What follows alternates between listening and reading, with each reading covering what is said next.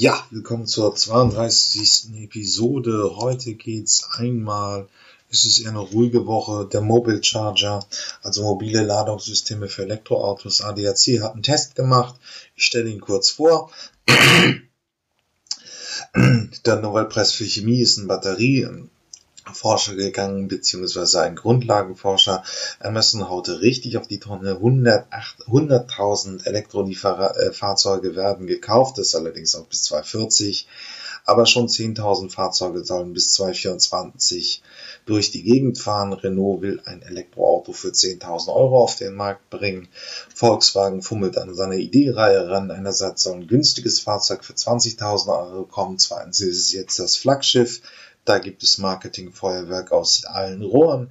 Wir schauen uns einmal ähm, den äh, Bericht vom SWR an, Baden-Württemberg, ähm, wie äh, mit dem Elektroauto durch Deutschland. Und dann gibt es eine etwas leidige Debatte im Panoramabeitrag vom NDR, ähm, ob die Wasserstofftechnologie nicht doch noch kommt und den batterieelektrischen Trab, äh, Antrieb absetzt. Ähm, wir hören uns nochmal an, ähm, wie ob, ähm, ob Oberleitungs-LKWs, also im Bereich der elektrischen Antriebe, kommen oder nicht kommen. Und dann hören wir uns auch nochmal. Ja, das war's dann auch schon für die 32. Episode. Viel Freude damit. Bis zum nächsten Mal. Ja, der ADAC hat eine Studie über Mobile Charger geliefert. Ähm, ist relativ komplexes Thema. Es sind vier ähm, mobile Ladesysteme für Elektroautos getestet worden. Das geht von 600 Euro bis 1190. Eine ist komplett durchgefallen, drei andere wurden als gut bewertet. Es ist technisch nicht unbedingt ein einfaches Thema. Ich würde mir das durchlesen. Wir sehen zwar in der letzten Episode, dass Volkswagen jetzt die Volkslagerbox äh, verbaut hat und es wird dann ja auch sehr stark Verbreitung finden bei vielen, die sie sich kaufen. Äh, nur auf der anderen Seite muss man auch klar sehen, ähm, dass äh, wir äh, beim Mobilladen einfach die, die Überlegung haben, wenn ich irgendwo hinfahre, also ich habe heute einen Termin in München, fahre dahin, weiß ich nicht, ob ich laden kann, dann ist ein Mobillader vielleicht vorteilhaft wenn da jemand anders nur einen Stecker hat äh, und eben keine Ladebox. Ähm, da bin ich aber vorsichtig und der ADAC empfiehlt, dass man auf jeden Fall unter 11 kW Ladeleistung bleibt. Das ist ordentlich. Die meisten Heimladestationen haben auch nicht viel mehr. Nur äh, wenn sie über 12 sind, brauchen sie eine Bestätigung vom Netzbetreiber, dass sie es dürfen. Und ähm, das ist ein bisschen schwierig. Also ich würde den Artikel durchlesen, wenn das für jemanden wirklich ein Thema ist. Aber wir sehen auch, dass da sich der Markt langsam aber sicher entfaltet. Okay, bis gleich. Ja, ähm, der Batterieforscher äh, Winter von der Universität Münster zeigt sich erfreut über die Vergabe des Nobelpreises in Chemie.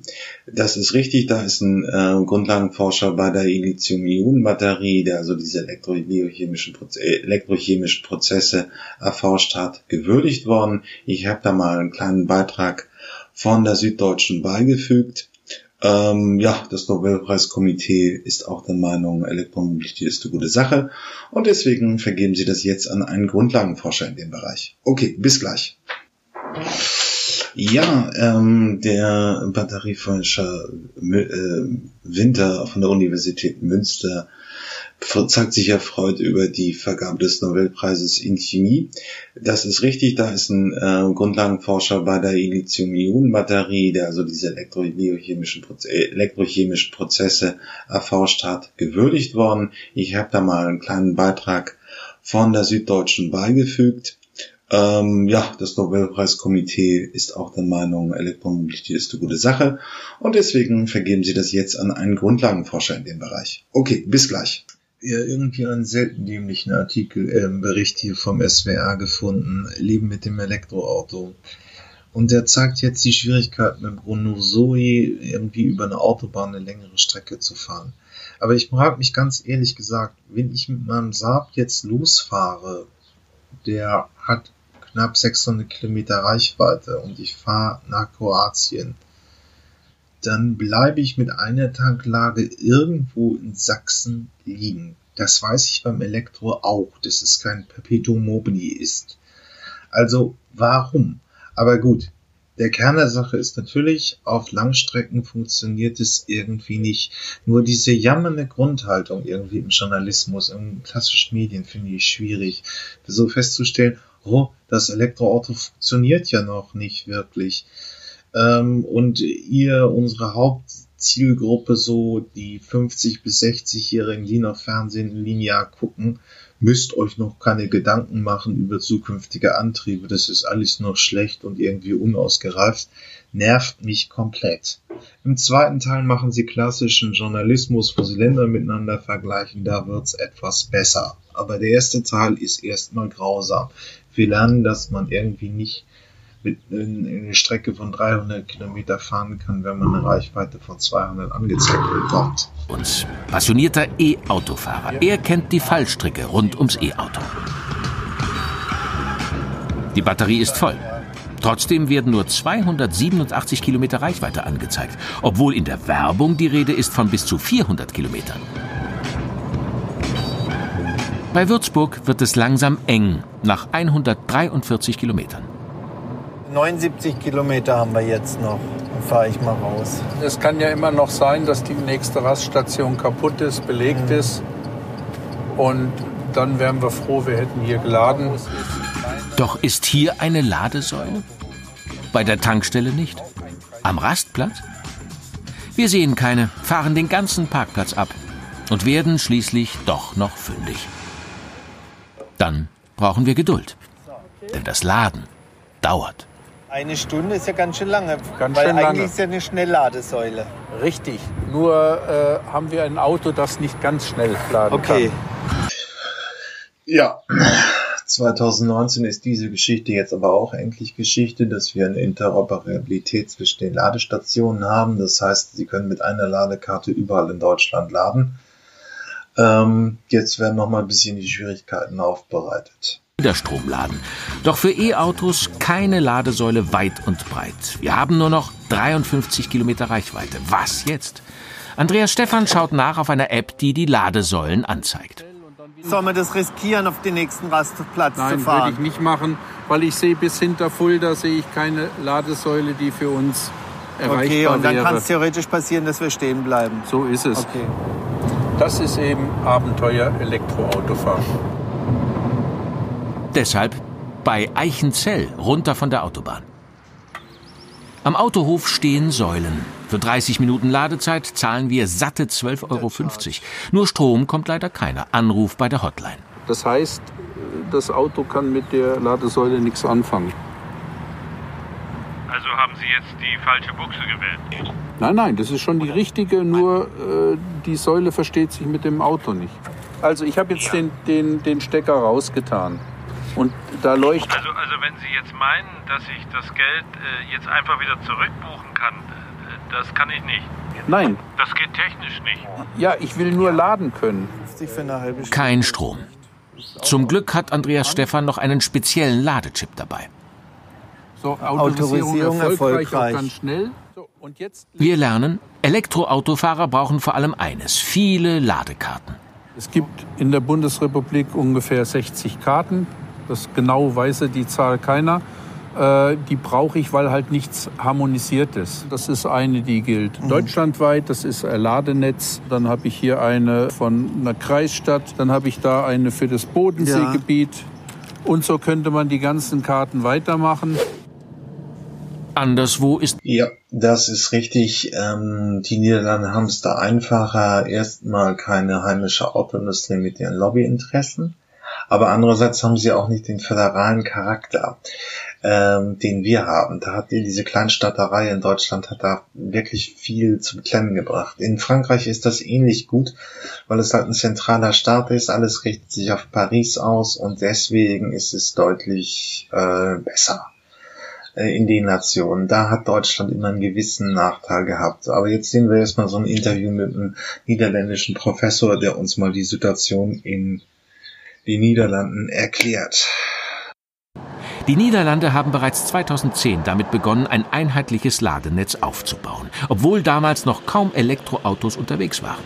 Heute gibt's in Holland pro Quadratkilometer zehnmal so viel Ladesäulen wie in Deutschland. Und mit einer einzigen Karte kann man überall laden. Warum die Elektromobilität hier erfolgreicher vorangebracht wurde, erfahren wir an der Universität in Eindhoven. Anders als Deutschland, erklärt uns Professor Steinbuch, haben die Niederländer keine eigenen Automobilhersteller. Das sei ein Vorteil. Ich denke dat het ook zo is dat als je een bestaande. Natürlich schützt eine Industrie grundsätzlich ihr bestehendes Geschäft, denn der Wandel zur Elektromobilität braucht Zeit. Er kostet Geld, kostet Investitionen, und das bedeutet, die Industrie zieht es vor, ihre bestehenden Geschäfte zu verlängern. De vanuit de, de bedrijven zelf is vaak niet zo heel hoog om zo'n hele snelle transitie uh, te stimuleren. Ja, ich gucke mir relativ viele der, der Berichte im öffentlichen rechtlichen Fernsehen an und es ist, man merkt immer wieder, ähm, da ist einfach noch, da wird keine positive Stimmung verbreitet für Elektromobilität. Und sie richten sich eben an diese 50- bis 60-Jährigen aus, die das Fernsehen noch schauen. Der Rest ist ja im Netz. Alles, was jünger ist als 50, ist praktisch im Netz. Und dann zeigen sich solche Bilder halt. Ich meine, das ist mir schon klar, dass die Reichweite eben nicht für lange Strecken reicht. Ähm, aber deswegen muss man auch nicht gleich immer so in einen quakigen Grundton verfallen. Okay, bis gleich. Ja, Amazon möchte äh, klimaneutral werden, beziehungsweise auch das neue FedEx. Aber das ist ein anderer Punkt. Ähm, sie haben 100.000 Elektrotransporter bestellt äh, bei dem Startup Rivan, die einen Elektrotransporter bauen, ähnlich wie unsere deutsche Speed Scooter. Ähm, 100.000 Fahrzeuge sollen aber erst 2040 eingesetzt werden, also 2024 sollen 10.000 in den USA sein. Aber um das in Relation zu sein, FedEx, ähm, der äh, Paketauslieferer, auch größer ist als UPS, hat circa 85.000 Fahrzeuge. Das heißt, es ist schon eine massive Hausnummer, äh, ähm, ähm, Hausnummer die da Amazon bestellt hat. Man muss dazu auch sagen, sie haben sich selber verpflichtet oder Jeff Bezos hat es eben getan, bis 2024 zu 80 Prozent die klimaneutral zu sein und bis 2030 vollständig. Ähm, ja, trotz Trump geht da einiges, aber ähm, das ist, also 100.000 sind langfristiges Ziel, aber wir sollen schon 2024 10.000 Fahrzeuge sehen. Also nicht nur die Post stellt in Deutschland um, sondern auch Amazon. Okay, bis gleich. Ja, das Thema Oberleitungs-PKWs kommt, äh, LKWs kommt wieder. Bei den LKWs ist jetzt auch relativ viel Musik drin, es wird auch viel erforscht. Das Problem ist einfach, dass batterieelektrische LKWs einfach ein sehr ungünstiges Verhältnis zwischen äh, Ladevolumen und Batteriegröße haben. Das macht es einfach sehr schwierig, da ähm, die wirtschaftlich zu betreiben. Jetzt gibt es den Ansatz, Wasserstoff bei LKWs einzusetzen. Das wird erprobt. Und ein anderes Konzept ist halt die Frage, Oberleitungs-LKWs zu bauen, habe ich berichtet, weil es hier auch in, an der A1 ein Thema ist. Man baut wirklich eine Stromleitung oben äh, an, ans, äh, über eine LKW-Straße, äh, über eine, in der Autobahn und setzt unten LKW dran. Der braucht keine Batterie, sondern zieht sich den Strom von der stromführenden Schicht über ihn. Ähm, das soll es jetzt sein. Ja, es ist natürlich ein riesiger Aufwand in die Infrastrukturen. Ähm, man wird aber sehen, ob das gegenüber Wasserstoff wirklich so wahnsinnig viel vorteilhafter ist. Ich habe auf jeden Fall einen Bericht vom Handelsblatt beigefügt. Okay. Ja, irgendwie einen selten dämlichen Artikel, äh, Bericht hier vom SWR gefunden. Leben mit dem Elektroauto. Und der zeigt jetzt die Schwierigkeiten mit Renault Zoe irgendwie über eine Autobahn eine längere Strecke zu fahren. Aber ich frage mich ganz ehrlich gesagt, wenn ich mit meinem Saab jetzt losfahre, der hat knapp 600 Kilometer Reichweite und ich fahre nach Kroatien, dann bleibe ich mit einer Tanklage irgendwo in Sachsen liegen. Das weiß ich beim Elektro auch, dass es kein Perpetuum mobile ist. Also warum? Aber gut, der Kern der Sache ist natürlich, auf Langstrecken funktioniert es irgendwie nicht. Nur diese jammernde Grundhaltung irgendwie im Journalismus, in klassischen Medien finde ich schwierig. So festzustellen, oh, das Elektroauto funktioniert ja noch nicht wirklich.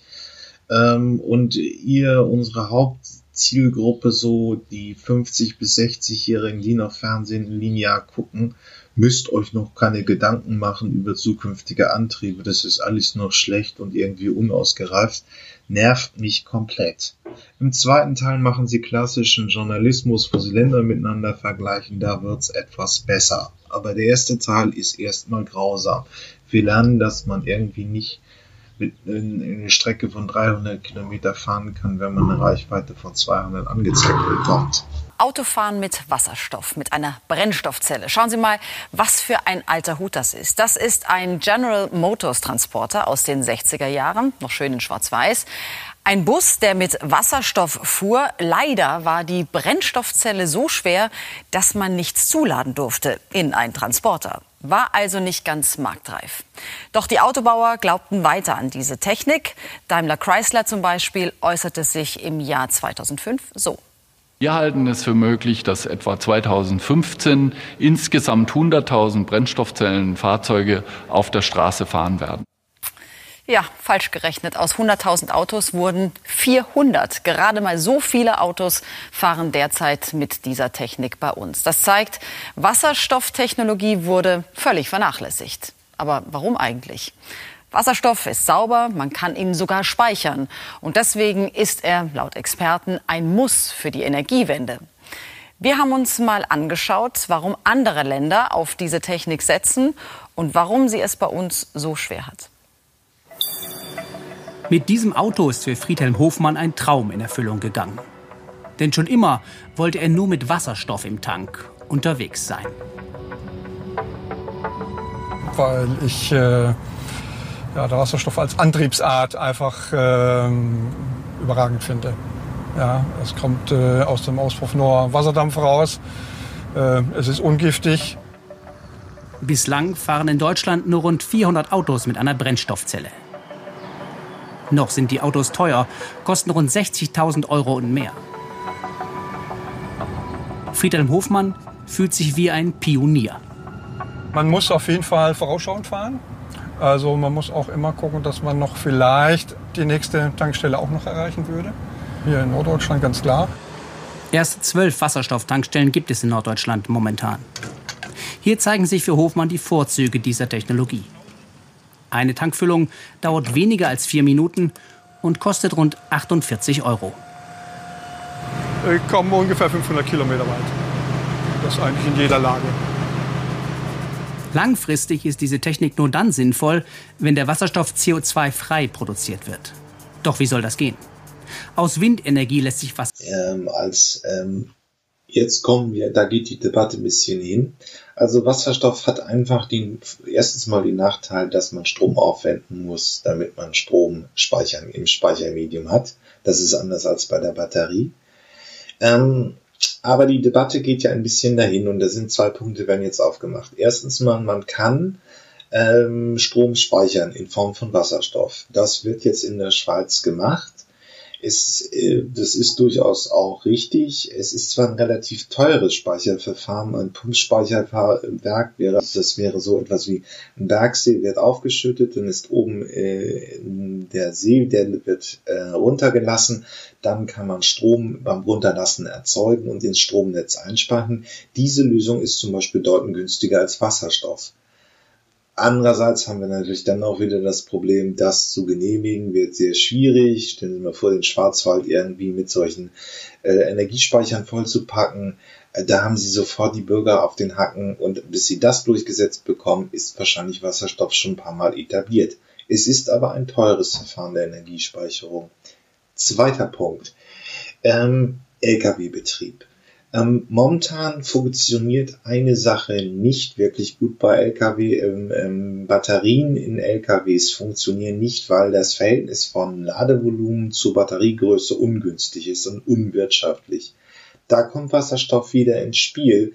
Ähm, bei meinen Zukunftsmobilisten hat Jochen Palasch äh, vom Verkehrsministerium oder von NAU, der Wasserstoffagentur, das auch einmal ähm, dargestellt. Die, der Bund will jetzt auf den großen Tangenten, also zwischen Danzig und Malaga, Stromtankstellen aufbauen. Ähm, das Problem ist, das kann man machen. Es gibt, äh, wir hören jetzt einmal das, die Schweizer Lösung, aber es gibt auch ein amerikanisches Startup, das ähm, hoffentlich bei den Zukunftsmobilisten mal sich bald äußern wird. Ähm, Es gibt also ein paar, die LKWs mit Wasserstoffantrieb äh, treiben. Nur, da kommt man halt dann auch wieder der Bahn ins Gehege, denn CO2-freien Transport von auf der Langstrecke, also den großen Tangenten, den gibt es schon von der Bahn. Ähm, ja, da war auch, äh, wie hieß er denn da noch? Ach Gott, ja, das ein Dieter Janicek von den Grünen, ähm, auch so ein bisschen schwammig. Ja, also große Wasserstoff-LKWs kommen dann eben auf der Bahn ins Gehege, aber trotzdem gibt's da Aktivitäten. Wir hören uns jetzt erstmal den Beitrag an. Es geht gar nicht so viel Energie verloren bei der Umwandlung von Strom in Wasserstoff. Eigentlich gar nichts. Der Wasserstoffanteil ist ungefähr 75 Prozent. Also sprich 75 Prozent der Windenergie landet im Wasserstoff. 25 Prozent der Windenergie landet im Wärmenetz. Weil wir können hier aus unserem Elektrolyseur eben Wärme auskoppeln und das eben der Nahwärmeversorgung zur Verfügung stellen. Klingt gut, ist aber ein Einzelprojekt. Die Bundesregierung investiert hunderte Millionen Euro in Projekte wie dieses. Doch ein großer Plan steht offenbar noch nicht dahinter. So ist die Umwandlung von Überschussstrom in Wasserstoff für Bundeswirtschaftsminister Peter Altmaier keine Lösung. Ein Interview will er uns dazu nicht geben. Schriftlich heißt es aus dem Ministerium, Elektrolyseure seien teure Anlagen. Für den wirtschaftlichen Betrieb benötigten sie eine möglichst hohe Auslastung. Mit Überschussstrom ist aber eine hohe Auslastung nicht zu erreichen. Dafür gibt es zu wenig Überschussstrom. An verschiedenen Orten. Die Lösung sei der Netzausbau, der den Windstrom von Nord nach Süddeutschland bringen soll. Doch diese Kabel werden frühestens Mitte des nächsten Jahrzehnts ausgebaut sein. Der Hamburger Wirtschaftssenator Michael Westhagemann widerspricht dem Bundeswirtschaftsminister. Er meint, so lange können wir nicht warten. Wir treffen den Senator am Rande einer Veranstaltung zu E-Rennwagen. Dass wir Windräder abschalten, obwohl wir Strom gewinnen könnten, ist doch volkswirtschaftlich nicht vertretbar. Wir werden in den nächsten Jahren nämlich nicht äh, die Verbindung von Nord nach Süddeutschland hinbekommen. Wir reden immerhin von 7000 Kilometern Netzanbindung. Und wir haben gerade in den letzten Jahren erst 700 Kilometer geschafft. Also kann die Antwort darauf nur sein, wir müssen handeln. Und dieses Handeln heißt für mich nämlich hier in Norddeutschland verstärkt auf die Wasserstoffproduktion zu setzen. Zusammen mit allen anderen norddeutschen Bundesländern will er nun in Berlin für Wasserstoff werben und einen Anfang machen. In der Schweiz ist man schon weiter. Hier nutzt man den Überschussstrom bereits. Energie aus diesem Wasserkraftwerk wird häufig zu Wasserstoff. In diesen Tanks gelangt er dann zur Tankstelle. Es ist natürlich so, dass der Strombedarf im Netz nicht immer gleich ist, sondern es gibt eben Phasen, wo ich sehr viel Strom im Netz brauche und da kann ich den Elektrolyseur abschalten. Und wenn ich eben weniger Strom brauche, kann ich hier den Strom umsetzen, speichern, zwischenlagern mit dem Wasserstoff fährt dann zum Beispiel dieser LKW. Das Fahrzeug ist einmalig, ein Prototyp, gebaut im Auftrag von Coop, einem großen Einzelhandelsunternehmen in der Schweiz. Beat Hirschi und Jörg Ackermann wollen ambitionierte Klimaziele umsetzen. Ihre Firma soll schon in vier Jahren komplett CO2-neutral sein. Das geht nur mit sauberen LKWs. Batterie-LKWs waren nicht die Lösung. Wasserstoff ist besser, wenn man die Infrastruktur betrachtet, wenn man äh, äh, die, die, Reichweite, die Betankzeiten anschaut. Es ist speicherbar. Ähm, ja, es ist aus unserer Sicht absolut das Beste. Doch ein Wasserstoff-Lkw war in Europa schwer aufzutreiben. Offenbar kümmern sich viele Hersteller noch nicht ernsthaft um diese Technik. Wir haben alle Fahrzeughersteller in Europa, alle bekannten Fahrzeughersteller besucht auf Konzernleitungsebene und Niemand wollte für uns einen solchen LKW bereitstellen oder herstellen. Doch die Schweizer ließen nicht locker. Um etwas erreichen zu können, entstand eine beispiellose Allianz aus mittlerweile 17 Schweizer Einzelhändlern, Transport- und Tankstellenunternehmen. Viele davon sind sogar Konkurrenten. Zusammen schlossen sie einen Deal mit Hyundai. Die Koreaner liefern ab Ende des Jahres bis 2023 1000 Wasserstofflastwagen in die Schweiz und stellen sie den Unternehmen gegen Bezahlung zur Verfügung. Die Schweizer bauen ein Wasserstofftankstellennetz im ganzen Land auf, wo wiederum die LKWs tanken. Das soll sich für alle lohnen. Es ist ein gesellschaftliches Thema, dass wir hier CO2-frei werden. Da haben alle die gleiche Thematik und insbesondere die, die Transporteure, die suchen nach Lösungen, um das CO2 von der Straße zu bringen. Was ihnen fehlt, ist die Technologie. Und hier bringen wir eine Technologie, ich sage mal, zum gleichen Preis und zum gleichen Leistungsvermögen wie ein Diesel-LKW auf die Straße. Und das ist natürlich ein überzeugendes Argument, dass alle auch bereit sind, da mitzumachen. Die Wasserstoff-LKWs werden auch dadurch erschwinglich, weil für sie weniger staatliche Abgaben anfallen als für Diesel-LKWs. 1000 Lastwagen, die nicht die Luft verpesten. Die Schweizer sind stolz auf ihr Projekt. Das auch hier als. Ja, so einfach ist es doch wohl nicht vom Staubsaugerhersteller zum Elektroautohersteller zu werden. Dyson gibt sein Projekt auf. Es war schon 2016 in der Diskussion, aber jetzt sind die Pläne begraben worden. Insgesamt sollten 2,3 Milliarden verbaut werden und natürlich wollte er dann auch gleich eine neue Batterietechnik bauen. Aber daraus ist einfach nichts geworden. Ähm, jetzt sind viele Mutmaßungen in der Presse. Ich habe einen Artikel von Automotor und Sport beigefügt, woran es gelegen haben konnte. Aber der Erfolg hat ja immer wirklich irgendwie immer nur einen Grund. Ja, wir haben Tesla gesehen und das war's aber dann bislang auch, was neue Autohersteller wirklich angeht. Der Automobilblau bleibt gründerunfreundlich. Wir werden sehen, was Sono Motors, wie es denen ergeht. Nächstes Jahr geht das Fahrzeug in die Fertigung. Aber wir schauen mal. Ähm, auf jeden Fall ist Dyson raus und damit habe ich meine Urbanistenpflicht Genüge getan. Ja, Renault will seine Vormachtstellung behalten. In fünf Jahren soll schon ein Elektroauto zum Preis von 10.000 Euro auf den Markt kommen. Das ist wirklich radikal.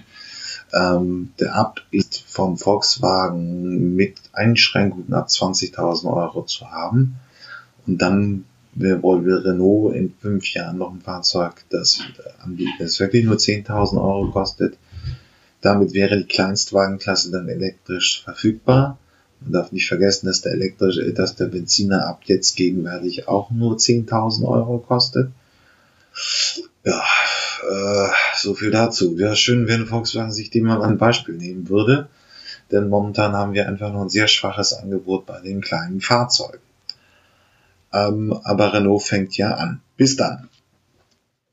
Renault war ja übrigens auch die, die schon 2012 mit dem Zoe auf den Markt kam, der im Laufe der Jahre jetzt immer leistungsstärker geworden ist, aber sie haben den großen Aufschlag der europäischen Hersteller gesaugt und gehen jetzt halt einen Schritt weiter und wir wollen auch in der Kleinstwagenklasse wirklich sehr günstige Fahrzeuge mit rein elektrischem Antrieb anbieten. Okay, ja, so einfach ist es doch wohl nicht vom Staubsaugerhersteller zum Elektroautohersteller zu werden. Dyson gibt sein Projekt auf. Es war schon 2016 in der Diskussion, aber jetzt sind die Pläne begraben worden.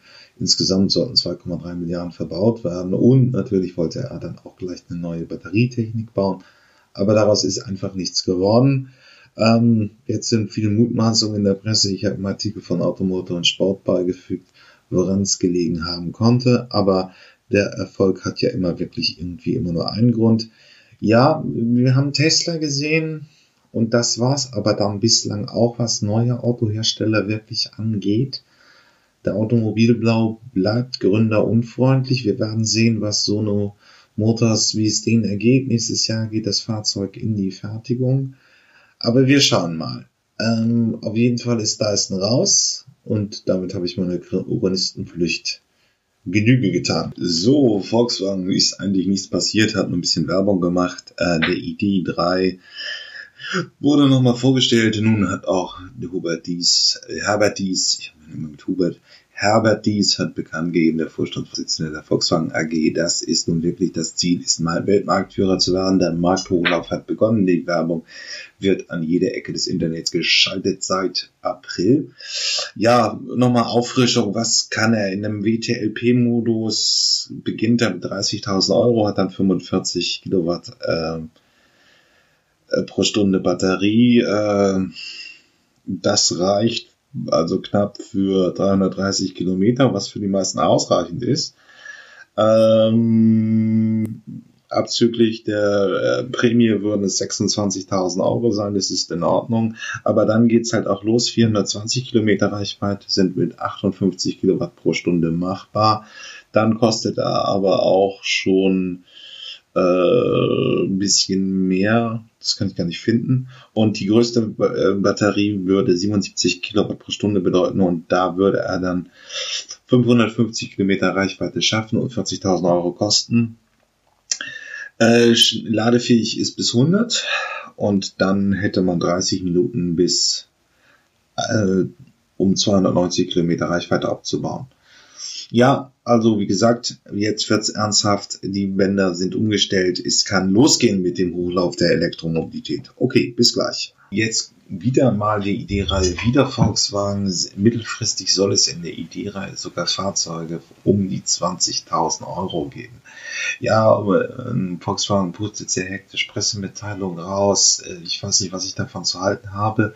Momentan ähm, fängt der ID bei 30.000 Listenpreis an und schafft dann auch nur 300 Kilometer Reichweite. Und minus äh, Kaufprämie wären 26.000. Es soll also ein Fahrzeug deutlich unter, äh, also deutlich im Bereich 20.000 Euro mittelfristig geben. Was mittelfristig ist, wissen wir nicht. Ähm, es kann aber auch sein, dass das eine Sparversion ist. Also da ist ein bisschen die Frage, ob das wirklich sinnvoll ist. Auf der anderen Seite muss man diese Nachricht auch werten ähm, Volkswagen, äh, die Investitionen sind getätigt, äh, die Forschungsintas sind verbraucht, jetzt muss es losgehen, jetzt muss der Absatz da kommen, dann pustet man relativ viel raus. Wir warten mal was drauf, was passiert, aber in dem Sinne geht es eben alles in Richtung Elektrifizierung des Volkswagen-Konzerns. Das war's mit der 32. Episode. Es war wie immer eine Freude, diese Woche mal ein bisschen äh, wieder den News Jungle beim Elektroauto zu lichten. Bitte vergesst nicht, wenn ihr irgendwie mit dem Elektroauto zu tun habt als Autohändler oder Käufer oder Erfahrung habt, bitte meldet euch einfach. Kontaktdaten stehen in der Episodenbeschreibung. Ähm, es würde mich freuen, wenn ich euch mal hier im Podcast hören könnte. Ähm, und vergesst mich nicht hier gut bei euch an Podcatchern zu bewerten. Ich freue mich immer für 5 Sterne bei 4 auch noch. Äh, sonst bis zur nächsten Episode.